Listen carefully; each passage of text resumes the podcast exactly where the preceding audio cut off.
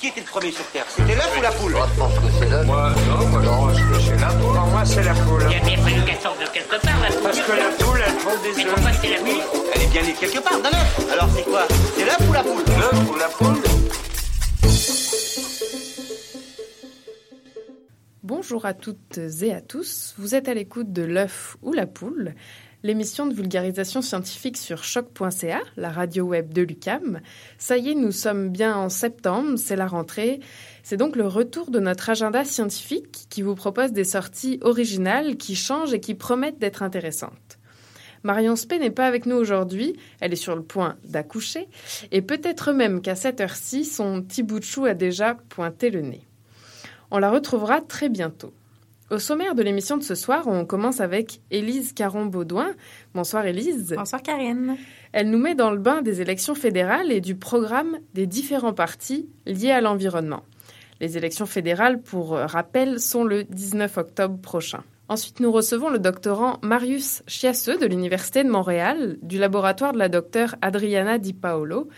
Il est finaliste du concours Ma thèse en 180 secondes et il va nous parler de son projet de recherche sur le glaucome, qui est une pathologie de l'œil, et le défi qu'a été ce concours. Pour terminer, en l'absence de Marion, Tristan Lamour nous propose sa première chronique Science et littérature. Il nous emmène sur Mars, je ne vous en dis pas plus. Et d'ici les dernières minutes de l'œuf ou la poule, prenez votre agenda et on terminera avec l'agenda scientifique des deux prochaines semaines. Et Damien est absent exceptionnellement pour cette émission, donc c'est Karine Mona à l'animation pour ce soir. Voilà pour le programme de votre émission. Du 7 septembre, vous écoutez choc.ca, l'œuf ou la poule. Vous écoutez Choc pour sortir des ondes. Et je retrouve Élise Caron-Baudouin pour sa chronique. Le 19 octobre prochain, Élise, les citoyens canadiens décideront du prochain gouvernement fédéral. Tu vas nous parler aujourd'hui des différentes propositions des partis politiques sur les enjeux environnementaux. En effet, donc aujourd'hui, j'ai décidé de vous faire un petit topo des plateformes électorales en ce qui concerne les enjeux environnementaux, comme tu l'as bien mentionné, pour aider nos chers auditeurs et auditrices qui sont peut-être encore indécis à ce moment. Malheureusement, dans les médias traditionnels, on entend souvent parler des propositions économiques des partis politiques, mais peu de contenu ne touche l'environnement. Pourtant, l'exploitation des ressources naturelles est à la base de l'économie. Donc, ça devrait faire partie intégrante du débat. Alors on pourrait peut-être commencer par le parti qui est actuellement au pouvoir, le parti conservateur de Stephen Harper.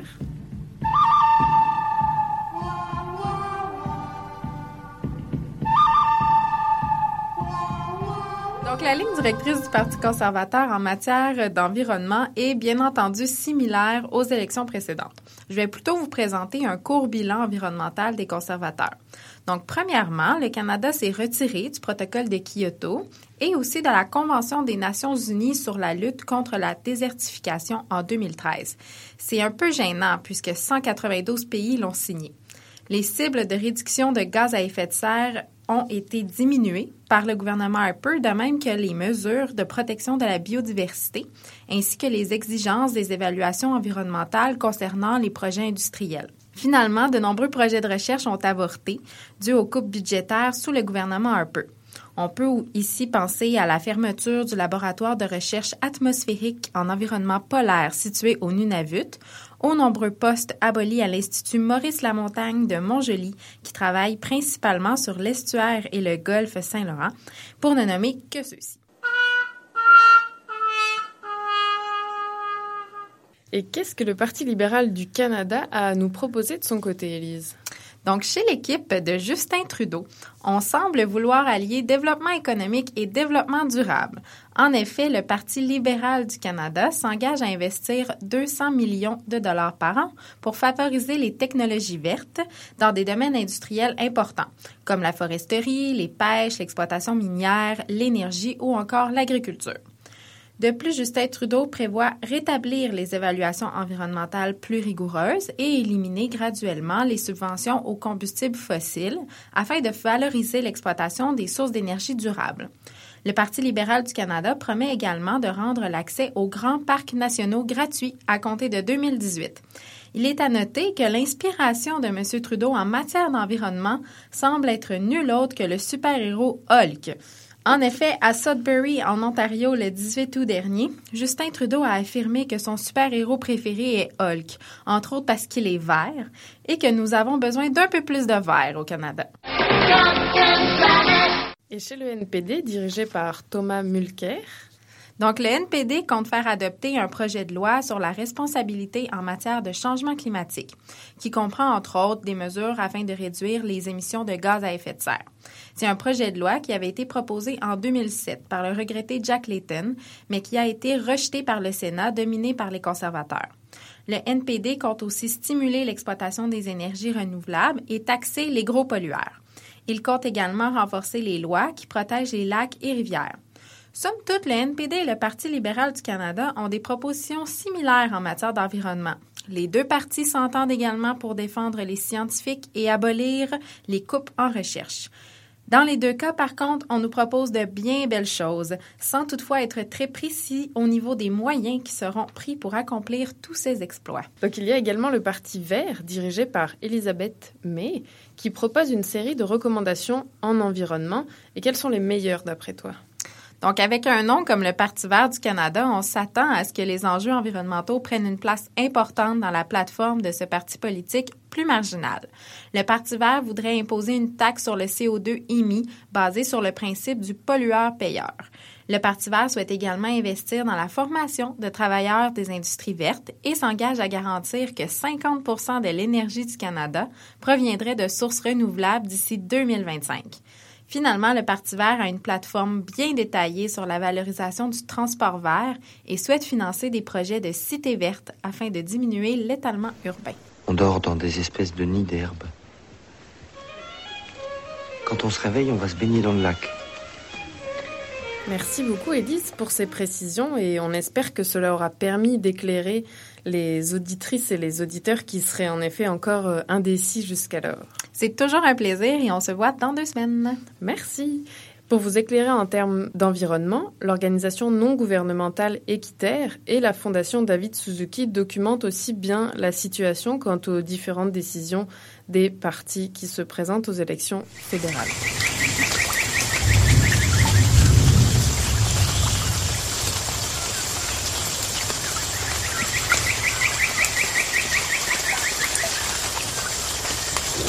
De retour après cette chronique, notre invité cette semaine est Marius Chiasseux. Bonsoir Marius. Bonsoir.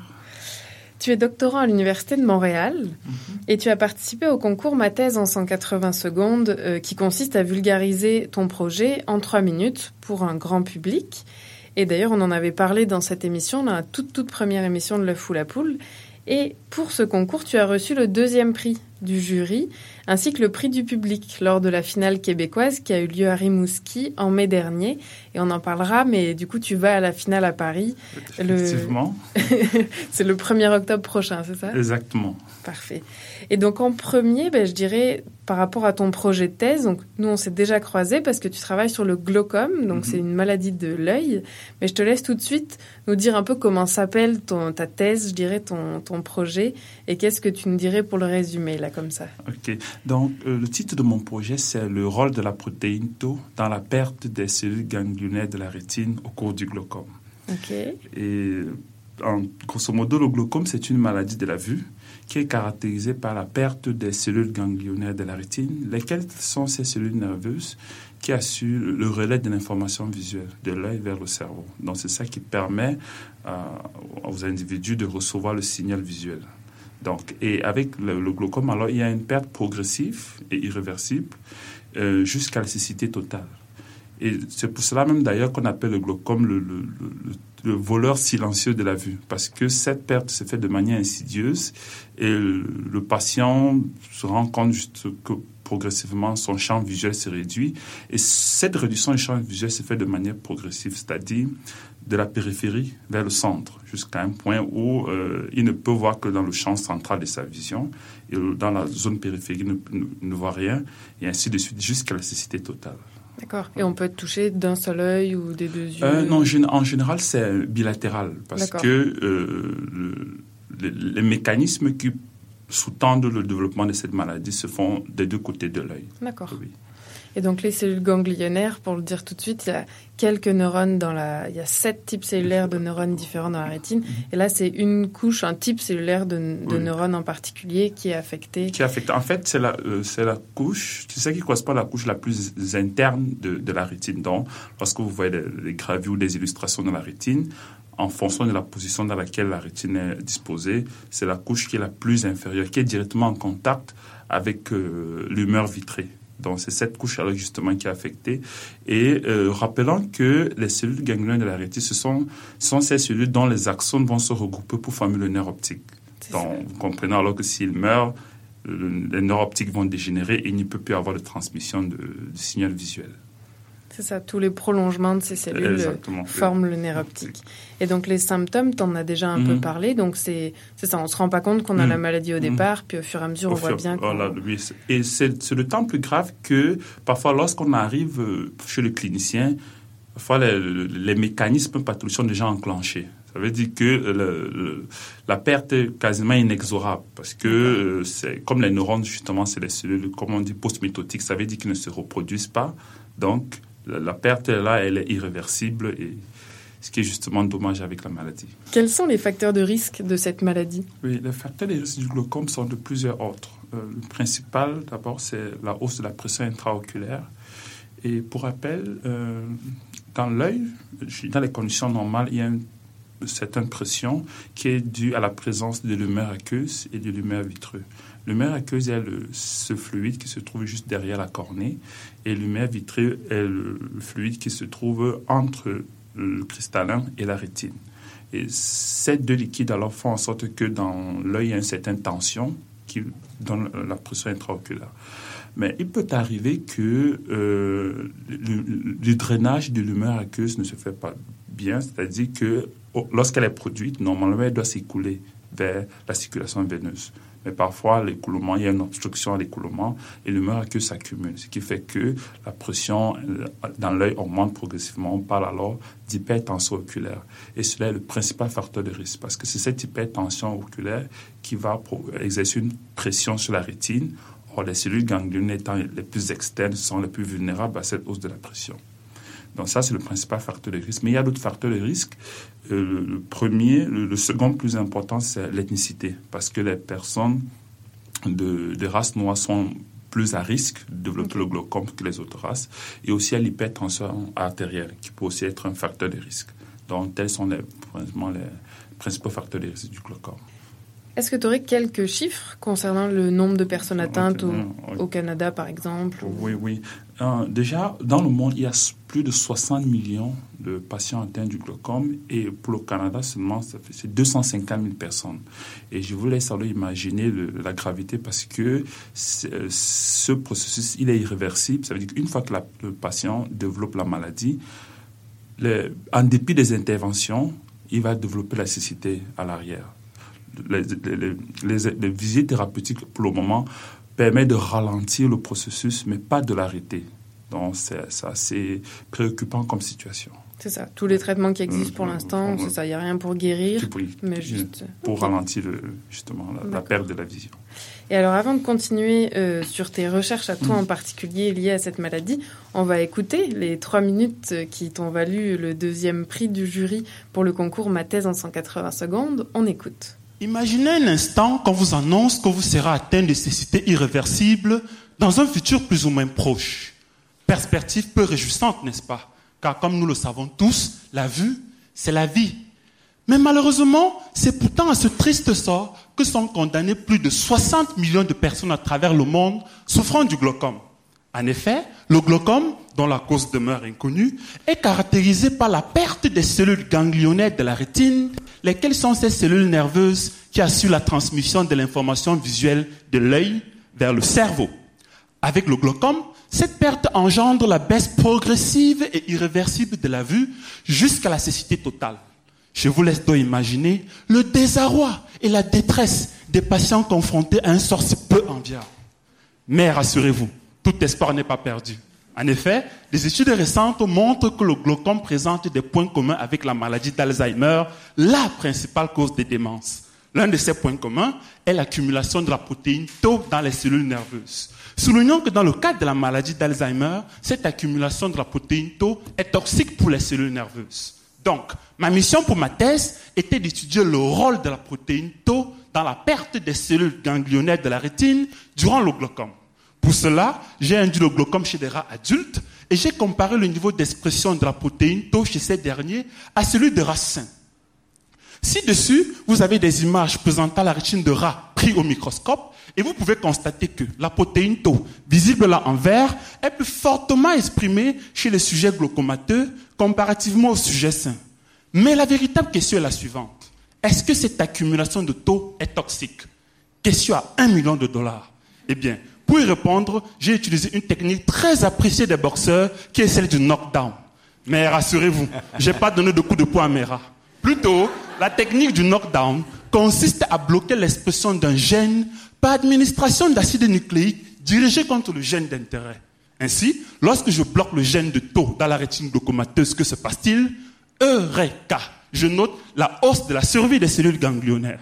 Ce phénomène est d'ailleurs illustré ci-dessous sur ces images présentant la rétine de rat glaucomateux et vous pouvez constater que la densité des cellules ganglionnaires visible là en blanc, est plus forte chez les sujets traités contre taux comparativement aux sujets non traités, démontrant ainsi que taux est effectivement impliqué dans la perte des cellules ganglionnaires de la rétine durant le glaucome. Il en résulte que les traitements visant à réduire les effets toxiques de taux dans le glaucome pourraient être aussi applicables à la maladie d'Alzheimer, car ces deux maladies représentent en fait les deux faces d'une même médaille. Merci. Bravo. Bravo. Bravo. On vient d'écouter la prestation de Marius lors du concours Ma thèse en 180 secondes. Et alors on continue maintenant sur tes recherches à toi, au quotidien au laboratoire. Qu'est-ce que tu t'aimerais trouver? Wow, bonne question.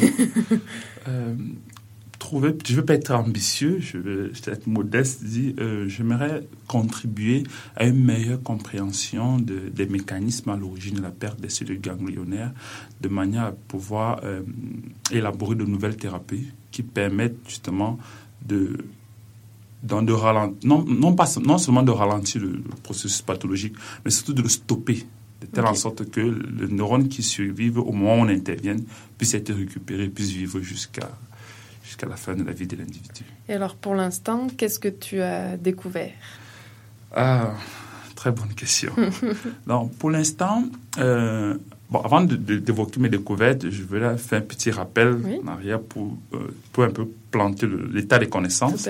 C'est que euh, jusqu'à présent, la majeure partie des traitements contre le glaucome visaient justement à, à ralentir la hausse de la pression intraoculaire, ou plutôt à, à bloquer la hausse de la pression intraoculaire. C'est-à-dire qu'il c'est ainsi qu'il y a des, il, y a, il existe jusqu'à présent des traitements qui justement favorisent l'écoulement de l'humeur aqueuse, ce qui fait en sorte qu'on peut, on puisse réduire la pression intraoculaire. Sauf que cette approche a des limites qui sont nombreuses. Premièrement, d'abord, la plupart des patients qui ont une pression intraoculaire élevée ne développent pas le glaucome. Okay. Le premier point. Ensuite, il y a des patients qui ont une pression intraoculaire élevée statistiquement, mais qui, pour les raisons qu'on n'arrive pas à comprendre, sont complètement euh, protégés contre la perte des cellules ganglionnaires. Okay. Et enfin, il y a d'autres patients qui continuent à développer la maladie malgré la baisse de la pression intraoculaire, malgré que les traitements parviennent okay. à rétablir la pression. Ce qui, alors, ce qui veut dire qu'il fallait trouver, explorer d'autres voies qui soient, qui se, euh, d'autres voies thérapeutiques qui soient indépendants de la, de la euh, baisse de la pression okay. intraoculaire. D'où la nécessité alors de, de, de, procéder à des stratégies de neuroprotection. La neuroprotection, c'est quoi? C'est que lorsque la, la, maladie est déjà enclenchée, c'est qu'on vient, on vient agir en aval.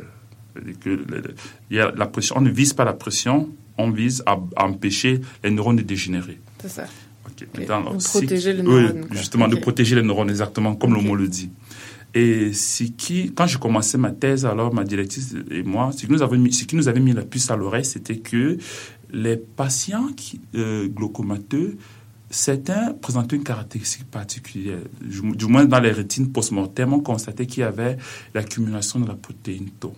Okay. Or, la protéine Tau, c'est un, une caractéristique essentielle de la maladie d'Alzheimer. Oui, c'est ça, elle est connue. Elle est connue comme justement comme étant le marqueur essentiel de la maladie d'Alzheimer, la protéine tau d'ailleurs et l'amyloïde bêta. Oui.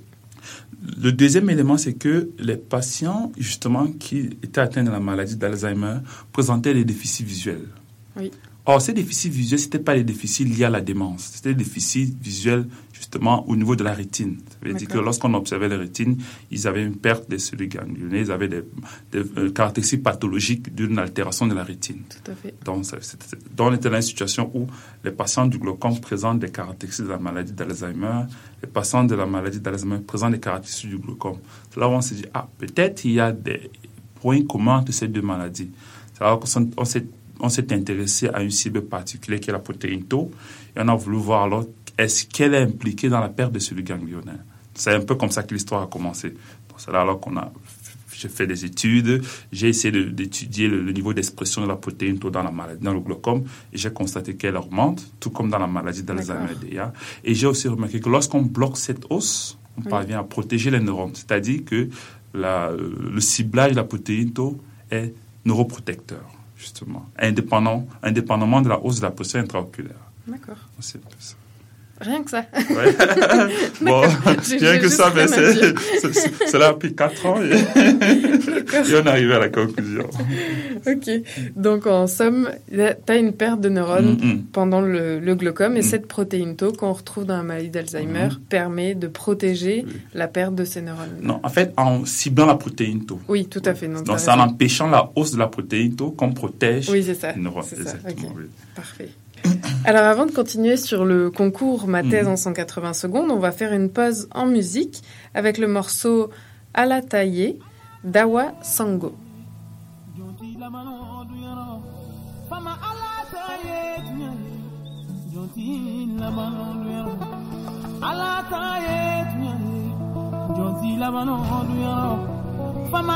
ta.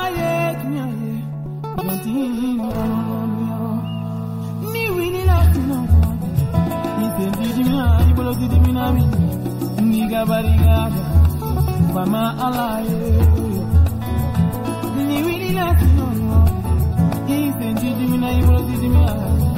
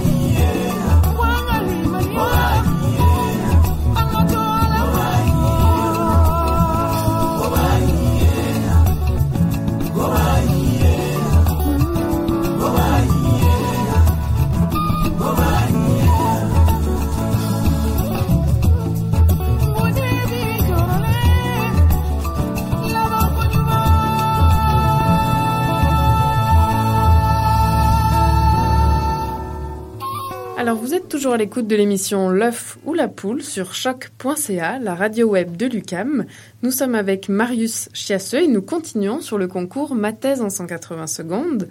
Alors Marius, comme je l'ai déjà dit, euh, tu fais partie des finalistes euh, du Québec à ce concours. Mais alors, au tout départ, qu'est-ce qui t'a décidé à participer à ce concours? En fait, c'est que euh, jusqu'au moment où j'ai j'ai décidé de faire les présélections. Toutes les fois que j'ai eu l'opportunité de présenter ma thèse, c'était devant un, public de scientifiques, un, public expert dans le domaine. Je me suis dit, alors ce serait vraiment intéressant d'aller vers le large public, vers le profane, afin de vulgariser ma recherche. Ceci étant d'autant plus important qu'il fallait euh, montrer combien euh, les travaux que je suis sont importants, combien ça suscite de nouvelles, de nouvelles, de nouveaux espoirs pour les, patients atteints du glaucome. Et je me suis dit, euh, le concours alors ma thèse en 180 secondes, c'est une formidable tribune parce que justement, on permet d'atteindre le, Québec en tout entier. Donc, c'est ça qui m'a motivé premièrement. Et aussi, si je voudrais aussi euh, euh, porter haut l'étendard de mon université d'attache, qui est l'Université de Montréal. Donc, c'était juste naturellement que je suis orienté vers la finale. D'accord. Et alors, est-ce que tu avais l'habitude de vulgariser ton sujet? Parce que là, vous êtes plusieurs candidats au mm. départ, mais pour se rendre jusqu'à la finale, c'est quand même pas tout le monde. Ah oui, c'est un processus de longue haleine. C'est ça. Hein Albert, raconte-nous tiens, le processus du concours. Ok, pour, euh, pour la vulgarisation, c'est en fait, d'abord, j'en discutais bien sûr avec mes amis, les membres de la famille autour de moi, et ils me disaient, je suis un très bon orateur ça m'avait quand même attiré, ça va attirer mon attention. Ah, peut-être il y a quelque chose à jouer à ce niveau. Et du coup, quand, quand l'université alors euh, fait l'annonce de, de, présélection, euh, j'ai porté candidature, je suis allé, mais euh, je, je n'avais pas trop trop d'attentes. il, y avait des candidats de très, de, candidats de très bonne qualité, de telle sorte que même si c'est eux qui représentaient l'université, il y aurait je n'aurais pas démérité, même si n'avais pas été sélectionné. Mais bon, ma, ma grande surprise, j'ai reçu la bonne nouvelle que c'est moi qui devais représenter l'Université de Montréal. Du coup, j'avais un peu le stress parce que, bon, l'Université de Montréal, c'est sans vantardier, c'est l'une des principales universités francophones au monde, donc il fallait, fallait représenter valablement l'UDM. Donc, euh, je me suis, j'ai fait les préparatifs pendant, je pense, deux mois, deux mois environ. Je, je, répétais régulièrement. et dans le jour venu, je suis allé à Rimouski. Et à Rimouski, c'était aussi une superbe ambiance avec les étudiants qui venaient de, universités du Québec. C'était une ambiance bon enfant, on s'entendait bien. Et, et aussi, c'est même une occasion d'ailleurs pour moi pour découvrir, euh, si, vous, si vous me permettez l'expression, l'arrière-Québec. Donc, j'ai eu l'occasion de faire un peu de tourisme. Et, et pendant la finale, bon, j'ai délivré ma performance. Et après, j'ai eu euh, j'ai la récompense du deuxième prix. Mais, la véritable surprise, c'est quand on m'a dit que j'étais le choix du public. Alors je, je n'en revenais pas. Parce que être sélectionné par le jury, le jury, c'est vrai, ils, peuvent ne pas être du domaine, mais c'est des, des, personnes qui ont l'habitude avec le savoir, la science et tout. Mais le large public, c'est vraiment... Cette, ce choix m'a vraiment... Ça m'a touché à cœur parce que je j'ai réalisé que waouh, si vraiment le public de profane est aussi, s'ils ont porté le leur choix sur moi, ça veut dire que, euh, l'objectif de vulgarisation fut atteint. Oui, c'est exactement. Complètement, mais comme on a pu l'entendre dans la vidéo, c'est vrai qu'en plus tu as usé d'humour, donc euh, je pense qu'il n'y a pas de mystère, euh, ça touche les gens. Et alors, qu'est-ce qui a été le plus difficile dans tout ce parcours? Est-ce que quel a été le défi un peu? Le défi, c'était de condenser quatre années de thèse en 180 secondes. Parce que le truc, c'est qu'on on est tellement... Vous savez, votre, votre thèse, c'est comme votre enfant, votre bébé. Donc, toute la, la moindre trouvaille qu'on qu'on fait, on va, on va en parler. Donc, comme il faut le faire en 180, il faut faire un effort de concision. Il faut élaguer. Et parfois, il y, a, des résultats qui vous ont pris des mois et des mois à obtenir. Et vous ne pouvez pas en parler. ça, c'est difficile. Donc, c'est justement, c'est l'effort de concision que ça a demandé que j'ai trouvé que c'était vraiment... Et c'est un, c'est un superbe exercice parce que, justement, ça, ça permet de se concentrer vraiment sur l'essentiel. Parce que parfois, nous, en tant que scientifiques, on aime vraiment être euh, prolixe. On aime aller euh, force détail, force explication. Justement, être concis, c'est une véritable gageur. Et alors, qu'est-ce que tu donnerais comme conseil à ceux qui, bon, bah, c'est le moment que je l'admette comme moi, aimeraient bien tenter le concours? Euh, la première chose, c'est d'en parler avec les gens autour de soi. Je veux dire, de, de présenter ces travaux aux gens autour de soi. Parce que lorsqu'on discute avec des personnes qui, qui n'ont rien à y voir, et plus la personne est éloignée de la science, mieux ça vaut. Comme ça, en, en échangeant, on va remarquer, dans le, parce que c'est dans le regard. si on accroche dans le regard, ça veut dire qu'il y a quelque chose là, on a trouvé l'angle. Et le secret, justement, c'est de savoir trouver l'angle d'atta- l'angle d'att- d'attaque. Parce que la thèse, c'est- super long. Et, Ouais. trouver alors comme euh, le sujet qui va, qui va chercher l'auditoire, c'est c'est la, c'est la bonne approche. Et l'autre chose aussi, c'est sa passion. Parce que une chose, c'est, il y a une chose, c'est de transmettre ce savoir, une autre chose, c'est de communiquer sa passion. Et lorsque on parvient à transmettre sa passion, je dirais c'est peut-être 30 ou 40% du message déjà qui est véhiculé. Parce que on parvient à dire à l'autre, à, à l'interlocuteur, combien c'est important ce qu'on fait. Si, s'il fallait qu'il aime, s'il fallait qu'on lui demande de donner son impôt dans une recherche, Oui. c'est dans cette, la, la vôtre qui le ferait. Tout Donc, à fait. c'est, un peu ça. Ah, c'est super. Et ma dernière question sur le concours, c'est qu'on a la, la- il y a la grande finale à Paris le 1er octobre prochain. Donc, c'est une finale internationale Mhm. de tous les pays francophones participants. Alors, comment tu te sens? Waouh. L'émotion, l'excitation. C'est- Paris, quoi. Mais au-delà de cela, euh, c'est un très grand honneur. Parce que non seulement c'est c'est la c'est la France c'est la franco c'est la science de, de la francophonie si vous me permettez l'expression et du coup euh, représenter le Québec c'est vraiment un infime honneur d'autant plus que euh, peut-être on l'a pas dit tantôt mais je suis originaire du Cameroun et le fait que euh, moi, en immigrant, que le Québec m'ait choisi pour représenter la province, ça, ça parle très fort pour la capacité, la qualité d'intégration de la société dans laquelle, et aussi la, la culture d'excellence, que peu importe où tu viens, quand tu donnes le, le meilleur de toi, cela est reconnu à sa juste valeur. Et je ne peux qu'être me réjouir, et peu importe le résultat, peu importe le dénouement, le fait déjà de parler au nom de, du drapeau fleur d'Élysée, c'est une très grande joie. Merci. Et alors, pour euh, conclure, le message à faire passer sur euh, ta recherche, quelles sont les retombées de ton étude? Euh, L'étude montre premièrement que euh, d'abord que la recherche sur la maladie d'Alzheimer et sur le glaucome peut faire cause commune. Parce que euh, jusqu'à présent, ces deux maladies, qui en passant sont des maladies neurodégénératives, les travaux se font de manière indé- indépendante. Mais maintenant, avec mes, travaux qui montrent l'implication de la protéine tau, ça montre que les, chercheurs qui travaillent sur la maladie d'Alzheimer peuvent, collaborer avec ceux qui travaillent sur le glaucome. Ça, c'est un point. L'autre point aussi, ça prouve que la rétine peut être, peut être utilisée comme un modèle d'étude de la pathologie euh, de la maladie d'Alzheimer, en l'occurrence la, la toxicité de taux. Or, l'avantage de la rétine, c'est que euh, c'est un système assez simple, les neurones sont organisés de manière assez euh, très simple, ce qui fait que on peut suivre le devenir des cellules ganglionnaires sur le temps. Et enfin, euh, je voudrais aussi souligner que la rétine, en fait, c'est une sorte de fenêtre du système nerveux. Ça veut dire que les phénomènes, les phénomènes pathologiques qui se déroulent au niveau de la rétine, en sorte, récapitulent ce qui se passe dans le, le cerveau. Or, la rétine étant plus facile d'accès que le cerveau, c'est tout bénéf de, de, de, l'étudier. Et un dernier, dernier point, si vous me permettez, c'est que pour le moment, il n'y a pas de diagnostic formel contre la maladie d'Alzheimer. Le seul diagnostic qui se fait se fait de manière post-mortem, justement en, en identifiant les, les agrégats de taux et de l'amyloïde bêta. Or, avec mes travaux, on montre, ça prouve que on peut, euh, en trouvant des façons d'identifier la protéine tau, on peut faire l'examen du fond de l'œil et on peut voir maintenant les personnes qui sont à risque de développer soit le glaucome, soit la maladie d'Alzheimer en ciblant la protéine tau.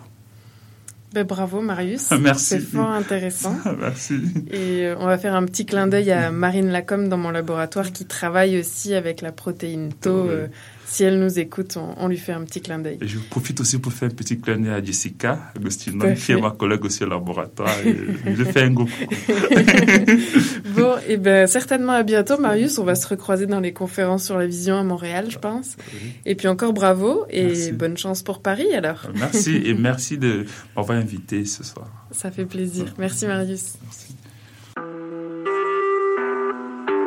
Vous écoutez Choc pour sortir des ondes.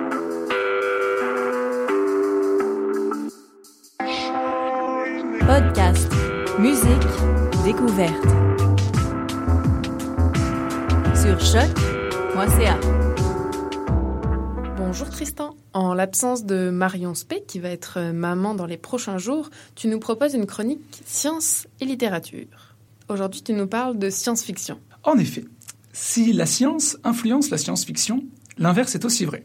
C'est le point que je voudrais aborder aujourd'hui dans cette chronique. La science-fiction est un genre littéraire qui permet à ses auteurs de spéculer sur l'évolution future de la science en imaginant des nouvelles découvertes scientifiques et leurs impacts sur le monde. Bien sûr, toute la science-fiction ne respecte pas un cadre scientifique. Il faut savoir qu'il existe une école du genre dont les auteurs ont étudié la science, d'une façon ou d'une autre. Ils se servent alors de leur bagage scientifique afin d'explorer des possibilités et parviennent parfois à influencer notre civilisation. Je pense par exemple à Isaac Asimov avec ses trois lois de la robotique, ou encore à Kim Stanley Robinson, qui a distillé un peu partout son imaginaire sur la colonisation de Mars. C'est de lui dont nous allons parler aujourd'hui. Pour ma première chronique science et littérature, je vous parle donc de la saga Mars avec ses trois tomes, Mars la rouge, Mars la verte et Mars la bleue. Le 3 août dernier, la European Spatial Agency, l'ESA, a divulgué une vidéo du survol de Mars, la planète rouge. Cette vidéo est en fait une simulation 3D d'un voyage au-dessus de la région martienne d'Atlantis Chaos. Cette animation a été produite à partir des images prises par la sonde Mars Express.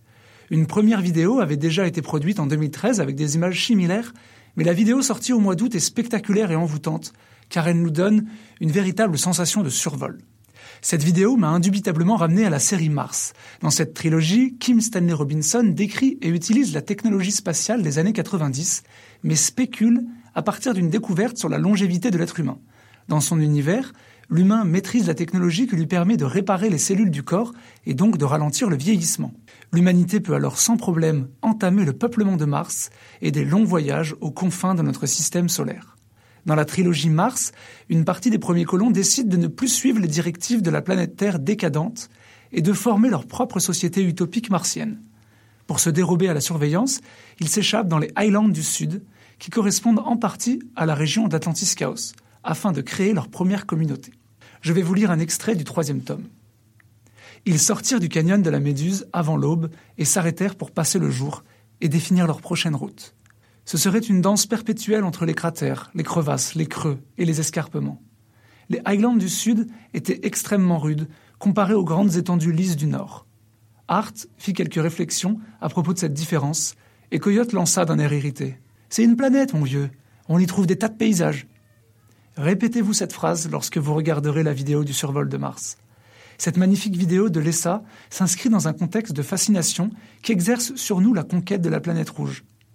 Le projet loufoque Mars One, qui souhaite financer la colonisation de Mars par la télé-réalité, la mission d'exploration Curiosity, la mission de simulation de la vie sur Mars qui débute cette semaine sur les abords d'un volcan hawaïen, ou encore cet astronaute français qui passera prochainement six mois dans la Station pa- spatiale internationale et à qui on a demandé ce qu'il pensait d'un voyage sur Mars. Mars, c'est le rêve ultime. C'est si on me propose d'y aller, en tout cas, je sais que je signerai tout de suite. Bien avant tous ces événements, Kim Stanley Robinson explorait pour nous le paradoxe de la conquête de Mars, alors que la seule planète que nous avons, la Terre, meurt à petit feu. La trilogie de romans tirait déjà cette conclusion dans les années 90. On peut rêver d'ailleurs et de plus tard, mais il faut avant tout vivre ici et maintenant.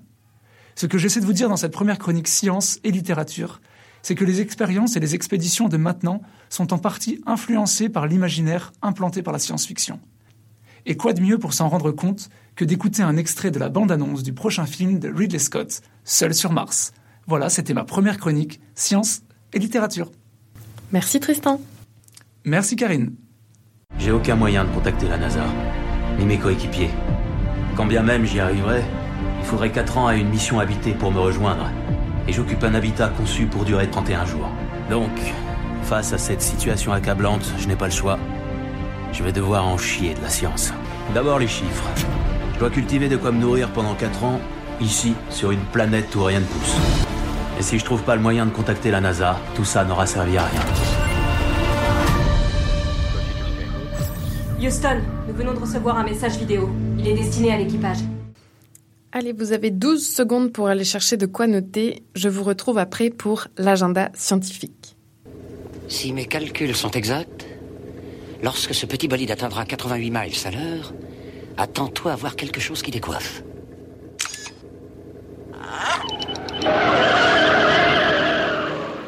C'est parti pour euh, les événements scientifiques de ces deux prochaines semaines, donc jusqu'au 21 septembre. On commence avec le jeudi 10 septembre à 19h, organisé par Science pour tous, une soirée, un cabaret scientifique, devrais-je dire, gratuit, à la Maison de la Culture euh, de Maisonneuve, avec Yvon Fortin, qui est consultant en éducation scientifique et fondateur du Centre de démonstration en sciences physiques du Cégep Garneau. Le titre de la soirée, Les traces qu'on suit et celles qu'on laisse. Il nous emmène dans le passé pour voir comment on peut transformer les idées, les objets avec un peu d'imagination. On peut les transformer en chefs-d'œuvre, en trésors. Le 12 septembre, sur la journée, on commence à 9h avec le Cœur des sciences de l'UCAM.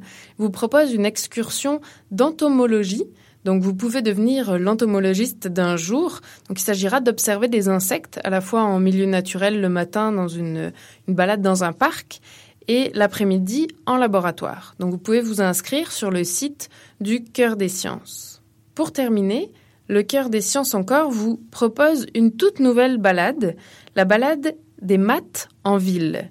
Donc comme ça, vous allez dire j'aime pas les maths, mais c'est intéressant, je pense, en tout cas à découvrir à partir du 15 septembre, le 15, 26 et 29 septembre à 17h30.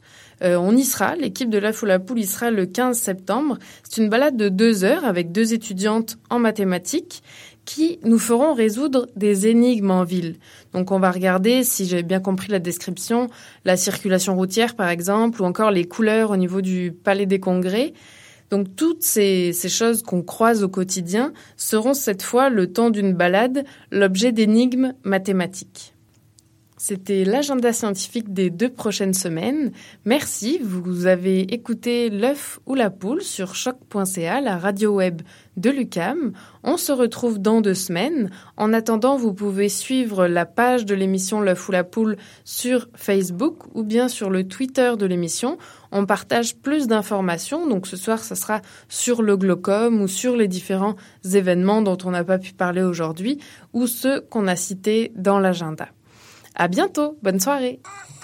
Qui était le premier sur Terre? C'était l'œuf ou la poule? Moi, je pense que c'est l'œuf. Moi, non, moi, non, je pense que c'est la poule. Pour moi, c'est la poule. Il y a bien fallu qu'elle sorte de quelque part, la poule. Parce que la poule, elle prend des Mais œufs. pourquoi c'est la poule? Elle est bien née quelque part d'un œuf. Alors